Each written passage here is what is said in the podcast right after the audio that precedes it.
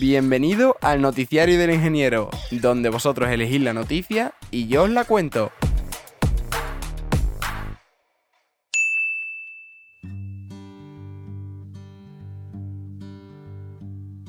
La posible resolución de la conjetura de Landau-Siegel. Tras sorprender a la comunidad matemática en 2013, Jitan Sang afirma haber resuelto un problema similar a la hipótesis de Riemann.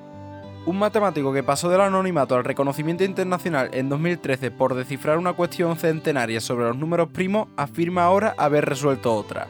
El problema es similar pero distinto a la hipótesis de Riemann, que se considera uno de los problemas más importantes de todas las matemáticas. Jitan Zhang publicó su propuesta de solución en el servidor de Perprints Archive el 4 de noviembre, Todavía no ha sido validada por sus colegas, pero si se comprueba, servirá para domar la aleatoriedad de los números primos, números enteros que pueden dividirse solo por ellos mismos y por el número 1.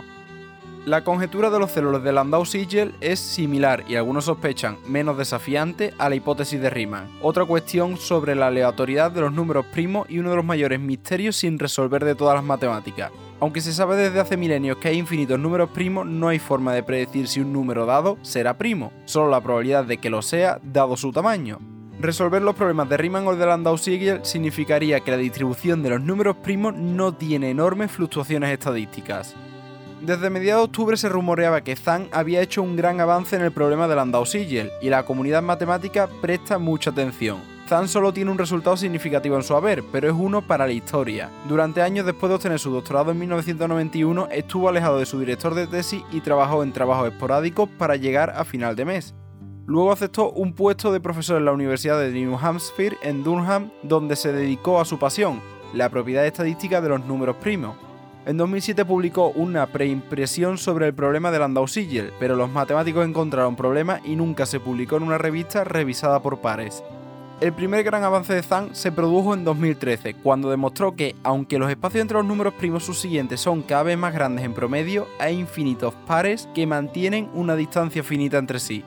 Este fue el primer gran paso hacia la resolución de una cuestión importante en la teoría de los números, y es que sí existen infinitos primos que difieren en solo dos unidades, como el 5 y el 7 o el 11 y el 13. El problema que Zhang dice haber desuelto se remonta a principios del siglo XX, cuando los matemáticos exploraban formas de dominar la aleatoriedad de los números primos, una forma de contarlos en dividirlos en un número finito de cestas, basándose en los restos que se obtienen al dividir un número primo por otro primo, denotado por p.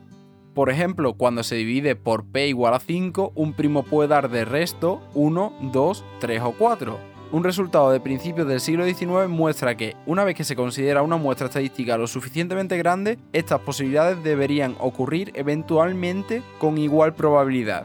Pero la gran pregunta era cuán grande debía ser la muestra estadística para que apareciera el patrón de distribución igual, que significa eventualmente, cuando empiezan a estar bien distribuidos. Los métodos conocidos en aquella época sugerían que las muestras debían ser estupendamente grandes, creciendo exponencialmente con el tamaño de P, pero un matemático alemán llamado Karl Ludwig Siegel encontró una fórmula relativamente sencilla que se relacionaba con este problema de la cesta y que potencialmente hacía que las muestras fueran mucho más pequeñas. Demostró que si en determinadas circunstancias esta fórmula no daba cero, esto equivalía a demostrar la conjetura. La conjetura es una prima de la hipótesis de Riemann, una forma de predecir la probabilidad de que los números de un determinado rango sean primos, ideada por el matemático Bernhard Riemann en 1859.